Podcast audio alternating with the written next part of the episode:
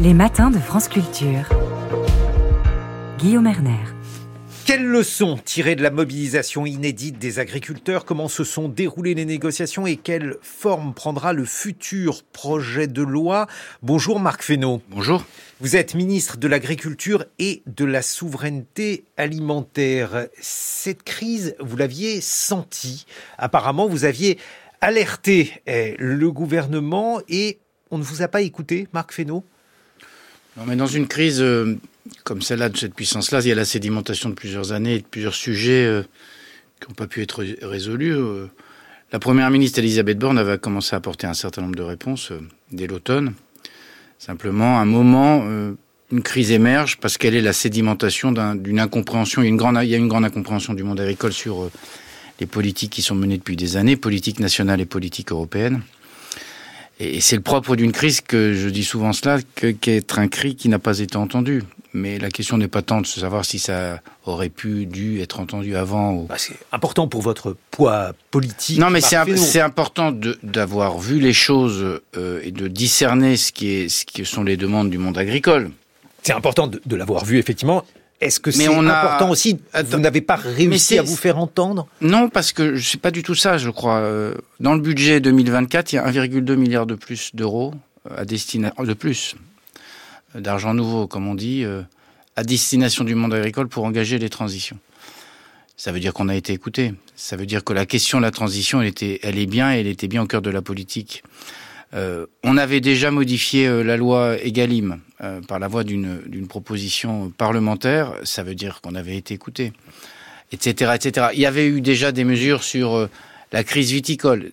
Donc, on est écouté.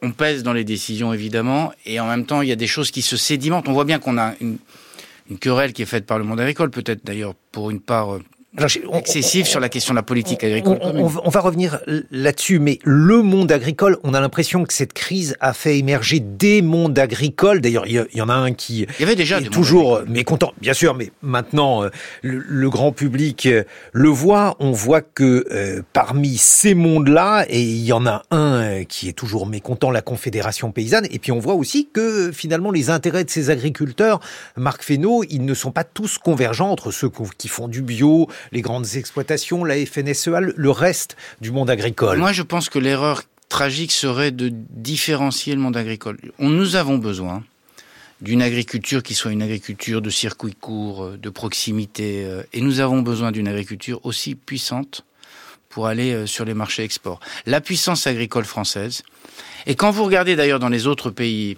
européens, les, agricultures, en tout cas qui, sont à l'aise avec avec leur, euh, leur perspective, c'est des agricultures qui assument leur diversité. Si on commence à opposer les modèles, euh, à la fin, tous les modèles perdent. Parce que vous voyez bien que ça commence par tel type d'agriculture et à la fin, de toute façon, ça ne, ça ne suffit pas. C'est ce qui s'est passé depuis des années.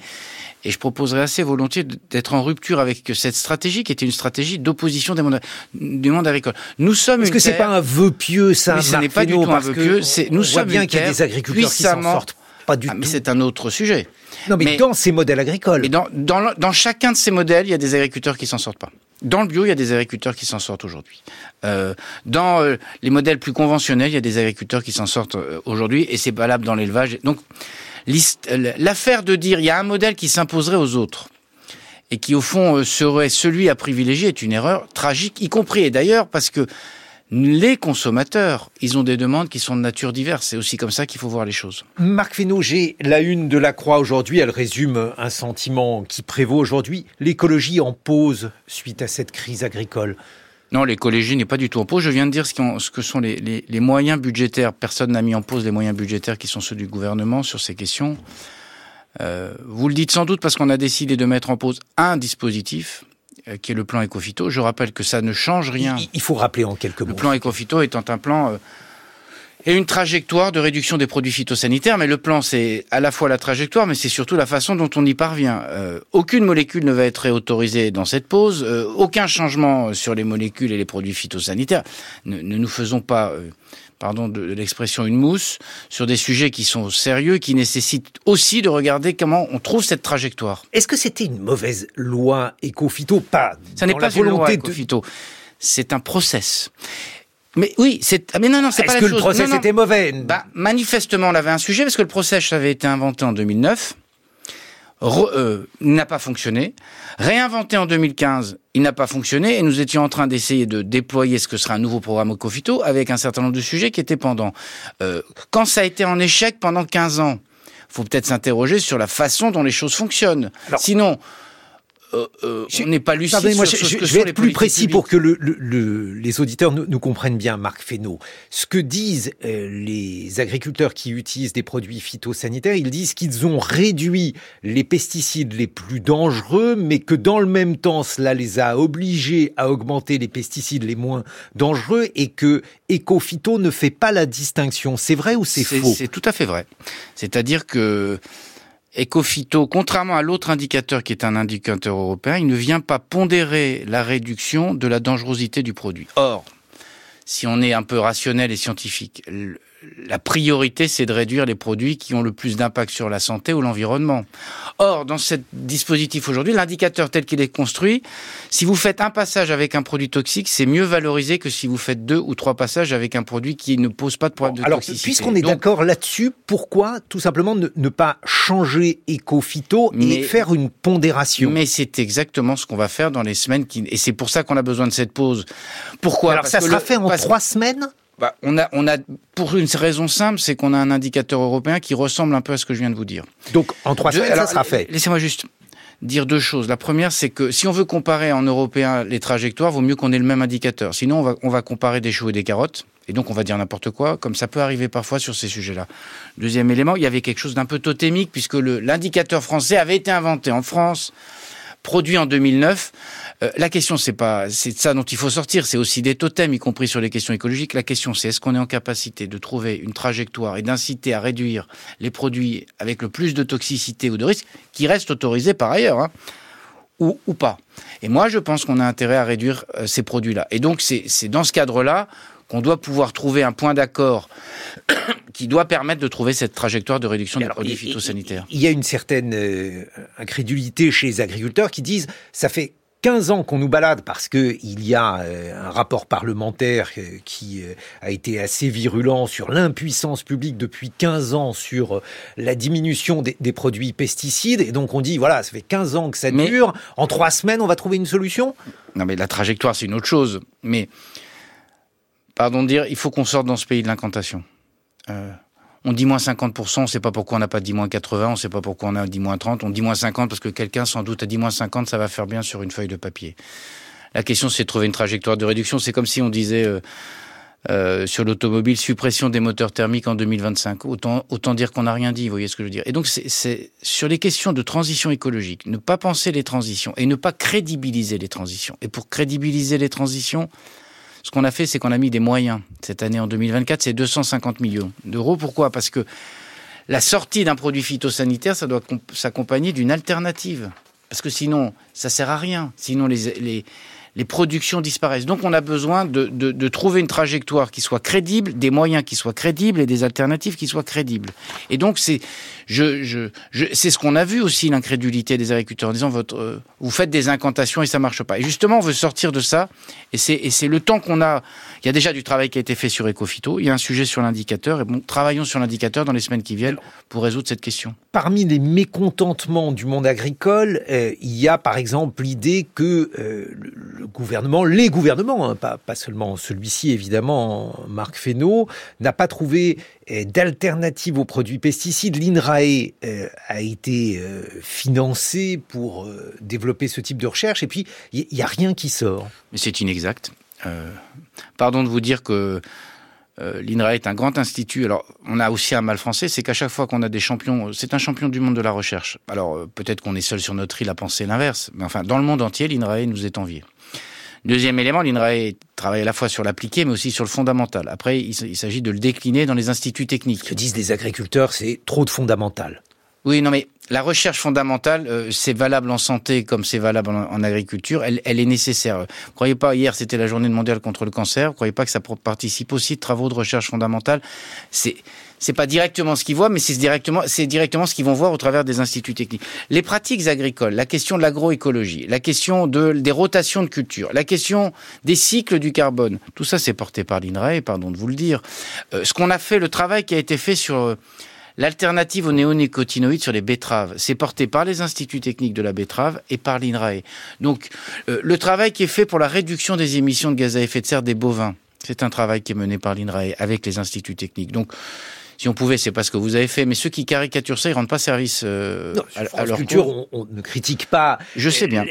C'est pour ça que je suis sur votre la, la recherche, la recherche fondamentale. non, mais, non, mais la recherche fondamentale, la recherche d'appliquer, elle se nourrit de la recherche fondamentale.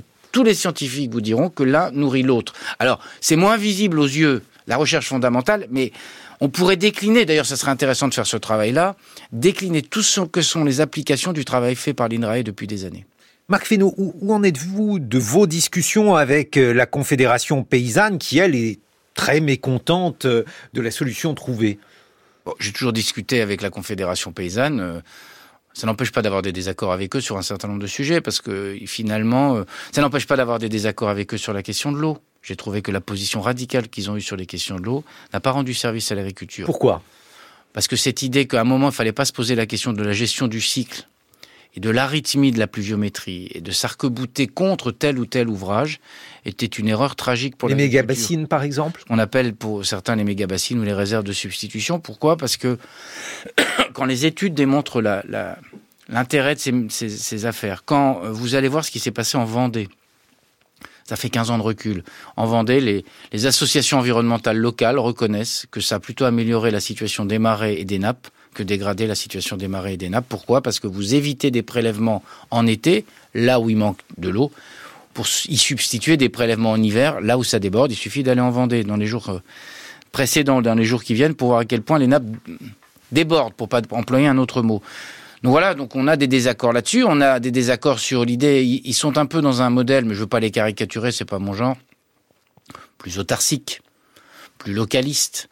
Et, on a besoin à la fois de, de, couvrir nos besoins intérieurs, mais on a besoin aussi de répondre à la demande extérieure dans un monde avec 2 milliards d'habitants bientôt de plus et un dérèglement climatique qui va perturber les échanges. On va continuer euh, d'évoquer ce modèle agricole, celui qui est promu ou la conséquence en tout cas des différentes règles qui ont été passées avant et puis euh, pendant euh, votre direction du ministère de l'Agriculture et de la Souveraineté alimentaire. On se retrouve dans une vingtaine de minutes. Marc Fesneau.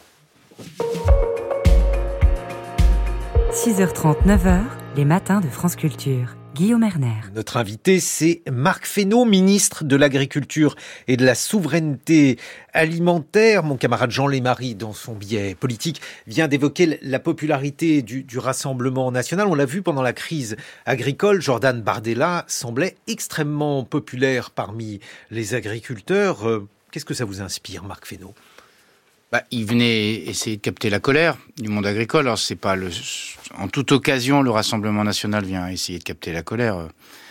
Il semblait populaire, il semblait aussi perdu des réponses qu'il avait apportées, parce qu'au-delà de, c'est la faute de l'Europe et c'est la faute des normes.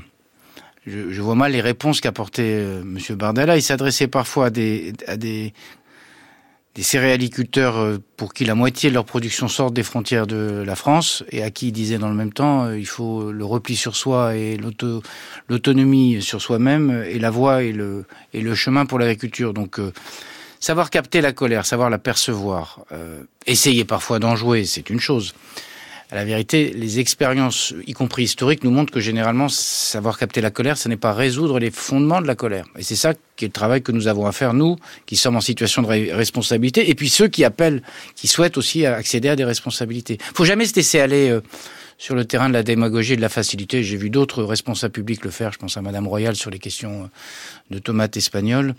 Je trouve que la facilité. Pourquoi vous trouvez qu'elles ont du goût, les tomates espagnoles? C'est pas la question du goût. Elle a dit, factuellement que les Espagnols ne respectaient pas euh, les normes bio. Euh, jetant la vindicte populaire, un, partenaire important, éminent, euh, ce sont nos frères européens.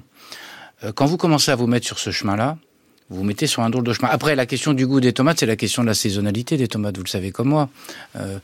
Les tomates du mois de janvier n'ont pas le goût des tomates du mois de juillet, mais c'est pas pas leur nationalité qui fait leur goût, c'est leur saisonnalité qui fait leur goût. Et donc, je trouve que cette façon euh, d'attaquer le projet européen dans ses fondements, quand on fait ça et qu'on s'appelle Madame Royale, il n'y a pas besoin de M. Bardella, elle, elle, elle, rend service à cette théorie et cette thèse-là. Et quand on sait l'histoire qu'on a avec les Espagnols, y compris le commerce qu'on a avec les Espagnols, ça a fait beaucoup d'émotions euh, dans ce pays. Je le comprends, c'est comme si on avait dit euh, la pomme française, euh, la betterave française. Vous voyez, il y a quelque chose de très insultant, de très faux. Et puis deux, c'est une espèce de truc qui consiste à, à jeter l'opprobre sur le bio en disant bah méfiez-vous, le bio espagnol n'est pas le bio français. Et à la fin, vous verrez, ça sera méfiez-vous, le bio français, c'est pas du bio. Et donc je trouve que ce poison là est un poison absolument toxique dans les opinions publiques. Et Madame Royal, euh, emboîtant le pas de Monsieur Bardella d'ailleurs, euh, malheureusement, euh, rend pas service à la cause. Marc Fesneau, pourquoi ne pas profiter de cette crise justement pour ne pas aller dans le mieux-disant à l'échelle européenne, puisqu'on s'en prend à l'Europe, alors sur euh, Ecofito, sur Egalim, on a vu que Egalim était contourné également par euh, euh, différents biais à l'échelle européenne. Vous avez trois semaines pour agir.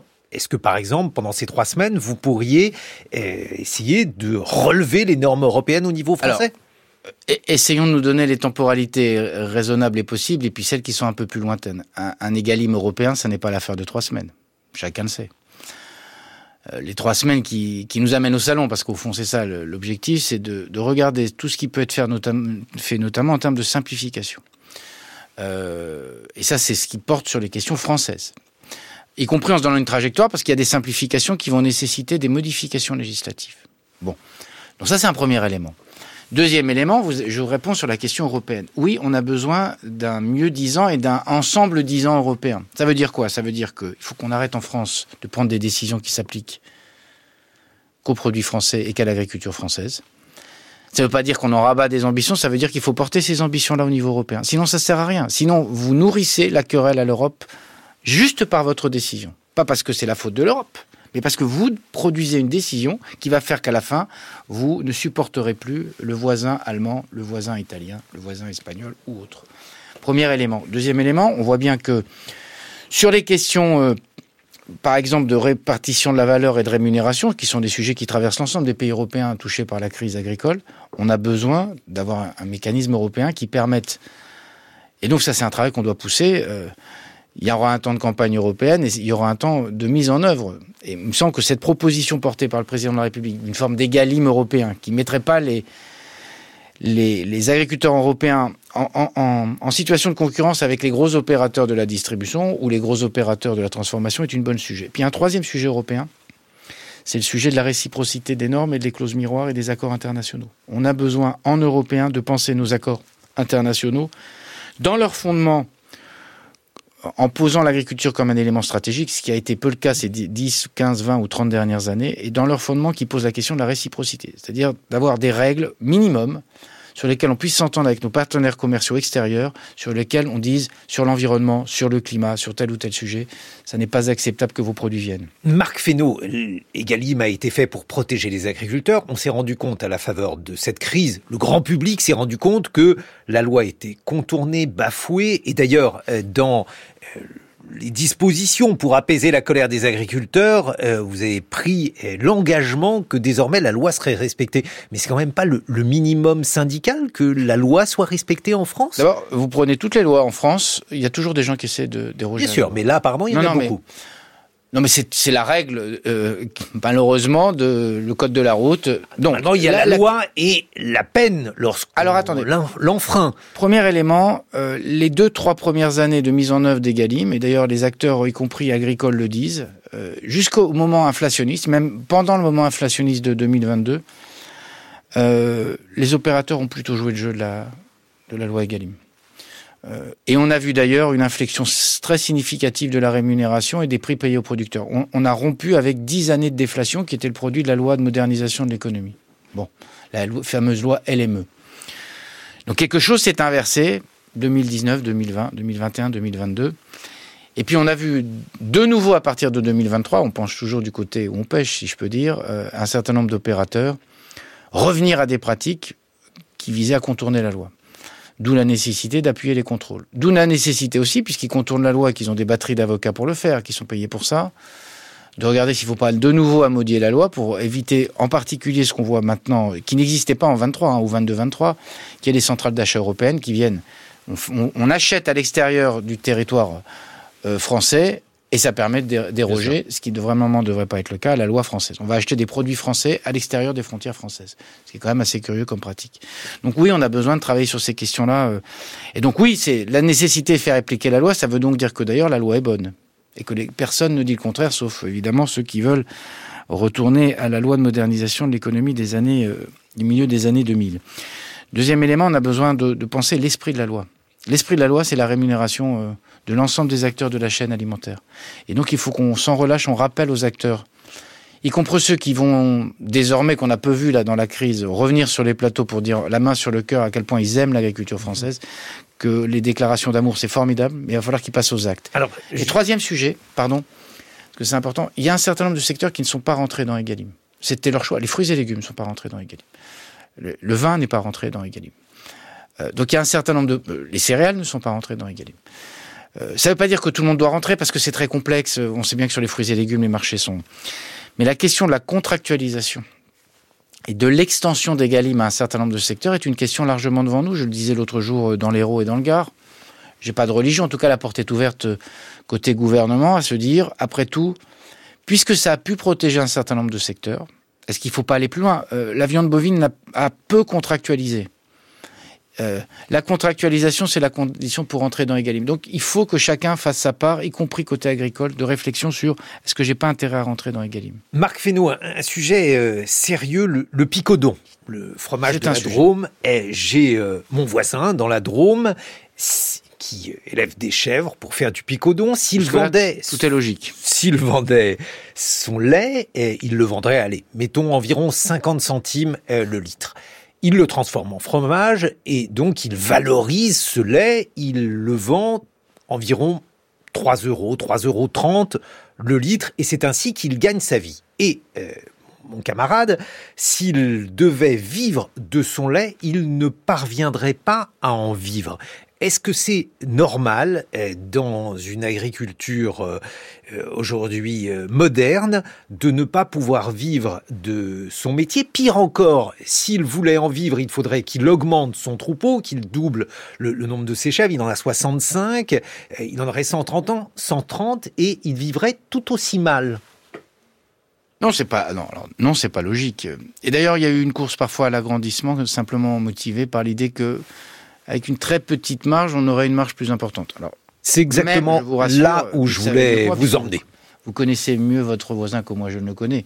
Même 130 chefs, c'est pas non plus. Euh, entendons nous sur l'idée que 130 chefs, ça reste un troupeau euh, euh, relativement raisonnable. Mais la vérité m'oblige à dire qu'on a besoin de trouver un équilibre. Alors, soit en circuit court, c'est ce que vous décrivez.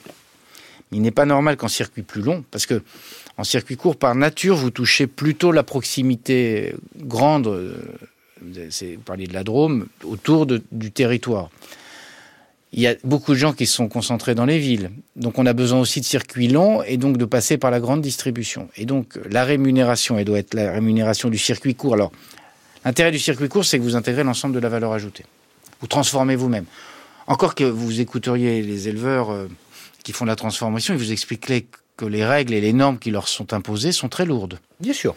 Mais tout le monde ne peut pas transformer. Et, que tout le monde, de ce fait, ne peut pas transformer. Et que quand vous faites des normes très raides, très raides, très lourdes, euh, très contraignantes, ça favorise plutôt les gros que les petits. La vérité, c'est ça. Euh, on voit bien la difficulté qu'on a à tenir les abattoirs, y compris les abattoirs de proximité. Alors qu'on nous dit il faut manger de la viande de proximité, vous avez de la viande qui circule partout. Pourquoi? Parce que donc il faut que chacun assume aussi les contraintes des règles que nous nous sommes fixées, parce que les règles, elles favorisent plutôt les gros que les petits. Mais on a besoin aussi de trouver la rémunération sur la circuit. Parce que si on n'a pas la rémunération sur le circuit une grande partie de notre agriculture va disparaître. Donc votre éleveur de chèvres, il a besoin, selon le choix qu'il fait, soit de pouvoir aller en transformation et en vente directe, mais sur un volume qui sera plus modeste, et c'est utile. Et puis pour ceux qui sont sur d'autres filières plus longues, on a besoin aussi de rémunération. Euh, c'est ça la difficulté, c'est de penser notre système à la fois en circuit court, en circuit long, et, le sujet qui est posé sur la table, c'est plutôt le sujet du circuit long aujourd'hui. Mais oui, et vous savez bien euh, qu'aujourd'hui, lorsqu'on est producteur de lait, un producteur de lait euh, m'a dit euh, en substance, euh, je perds un peu sur chaque litre que je vends, mais je me rattrape sur la quantité. Euh, on est dans des situations qui sont complètement ubuesques parce que vous avez deux acteurs principaux, Lactalis, Sodial, qui rachètent le lait et ils le rachètent trop peu cher, pratiquement en deçà des coûts de production. C'est tout l'enjeu pour moi de, ce qui se passe sur Egalim et de faire respecter Egalim, y compris quand il y aura du contentieux, parce qu'il y aura sans doute des contentieux dans la négociation qui a, qui a pu se terminer euh, ces, ces derniers jours.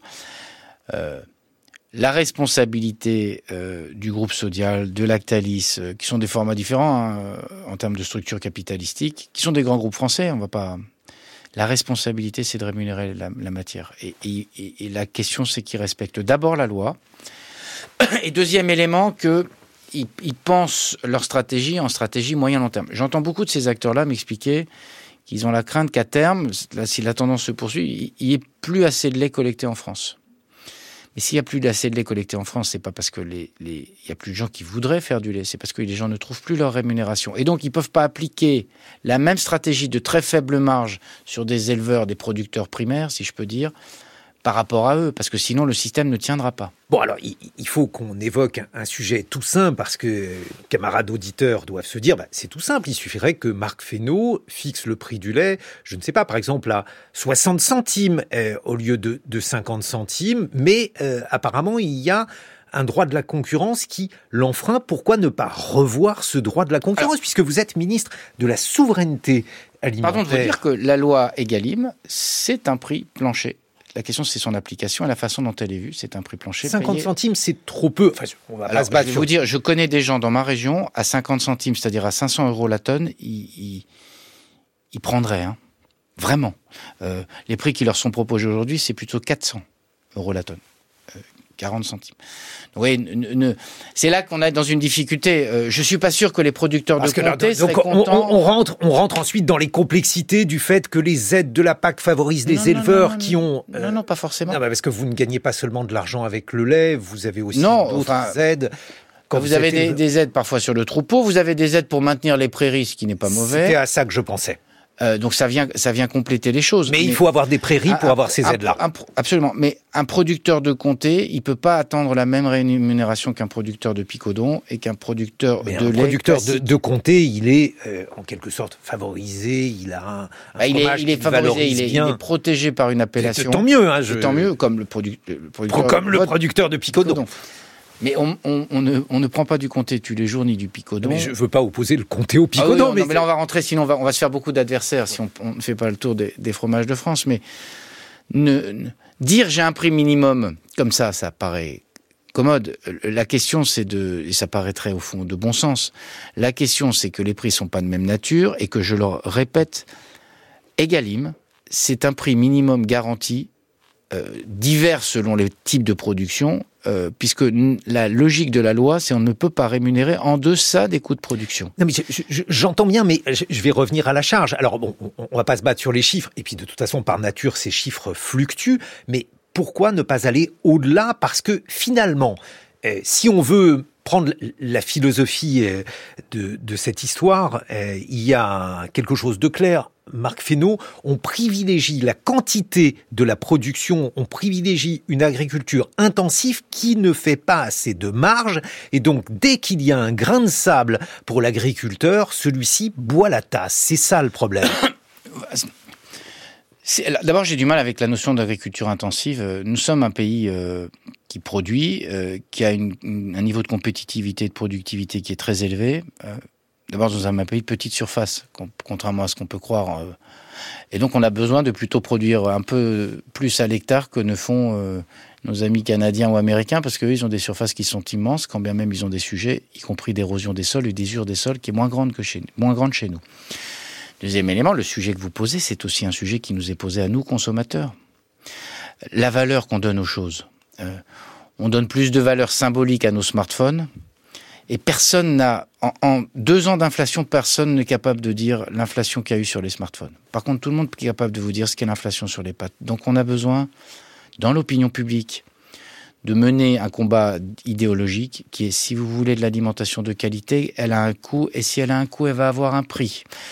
Et je reprends votre exemple de 500 euros, euh, pardon, moi je suis au 1000 litres, hein, mais 50 centimes. Euh, si vous changez de 100 euros, c'est 10 centimes. Vous voyez ce que je veux dire? La différence que c'est, et, même 10 euros parfois ça fait l'équilibre d'une filière et la capacité. Et donc on a besoin de mener un combat idéologique. Et le combat de la grande distribution et d'un certain nombre de ses acteurs, ça a été le combat du le meilleur prix, c'est le prix le plus bas. Et on s'est acharné sur les produits agricoles. Et donc on a besoin de s'acharner à dire. Marc Fesneau, vous voyez bien le problème. C'est-à-dire, on se dit que finalement, eh, si le prix est plus cher, c'est la marge du distributeur qui sera augmentée, pas celle du producteur. Mais c'est pour ça qu'on doit s'assurer que dans, dans, dans Egalim, on, on, rémunère, on rémunère bien pardon, le, le, producteur. Et il y a des initiatives dans un certain nombre d'unités de, de transformation qui visent à, garantir aux consommateurs que le, le producteur est, rémunéré.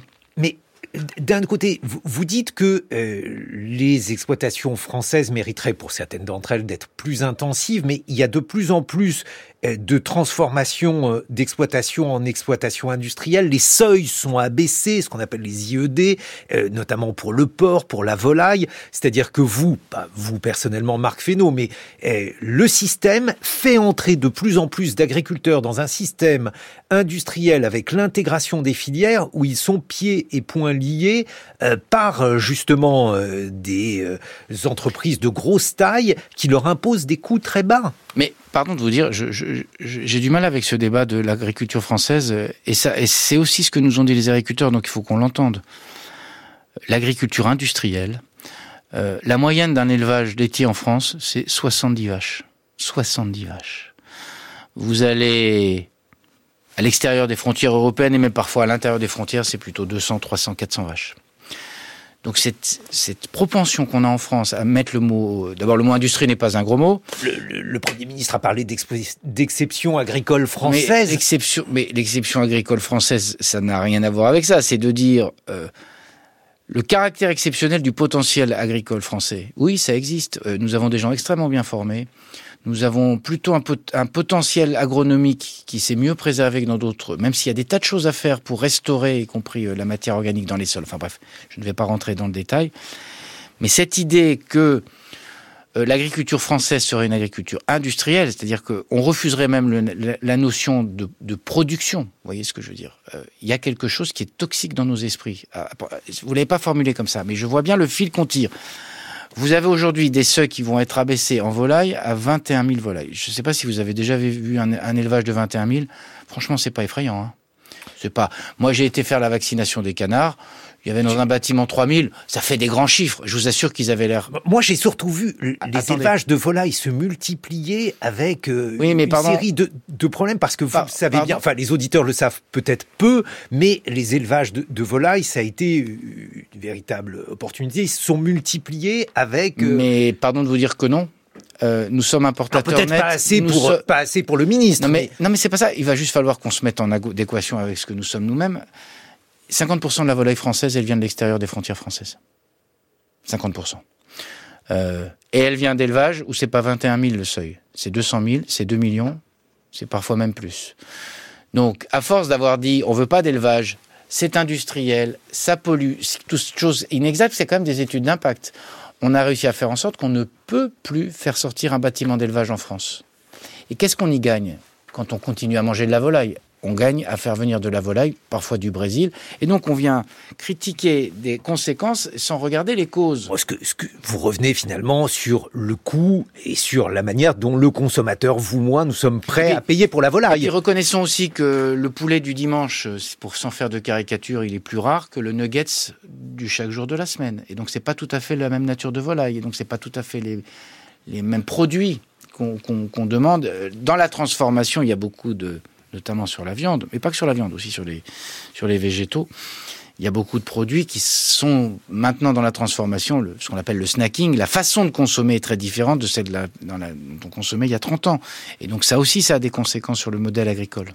Mais justement parce que dans les prévisions de modèle agricole, on parlait des différentes prévisions, il y avait un chiffre qui était de 21% de surface de bio en 2030, Marc Fesneau. Aujourd'hui, on est environ à 10% et ces 10% sont parfois euh, des agriculteurs qui ont du mal à vivre. Comment imaginer qu'on soit à 21% en 2030 en bio? Pardon d'être un peu besogneux, si vous me permettez cette expression. Euh, d'abord tenir les 10% qui sont, qui sont en... Je suis d'accord avec vous, parce que ceux-là sont en risque et il y a des risques de reconversion. Et puis après, on a besoin de retrouver une trajectoire. Ça veut dire qu'avec la grande distribution, ça veut dire qu'avec la restauration à domicile, ça veut dire que dans nos cantines, on doit faire, c'est ce que fait l'État euh, dès 2024, c'est 100 millions d'euros de plus de dépenses qui seront liées à l'intégration de produits bio ou de dans les cantines, dans la restauration euh, euh, euh État. Mais eh, il y a les cantines des lycées, il y a les cantines des collèges. Et je suis sûr que les collectivités territoriales auront envie aussi de s'engager dans cette démarche-là.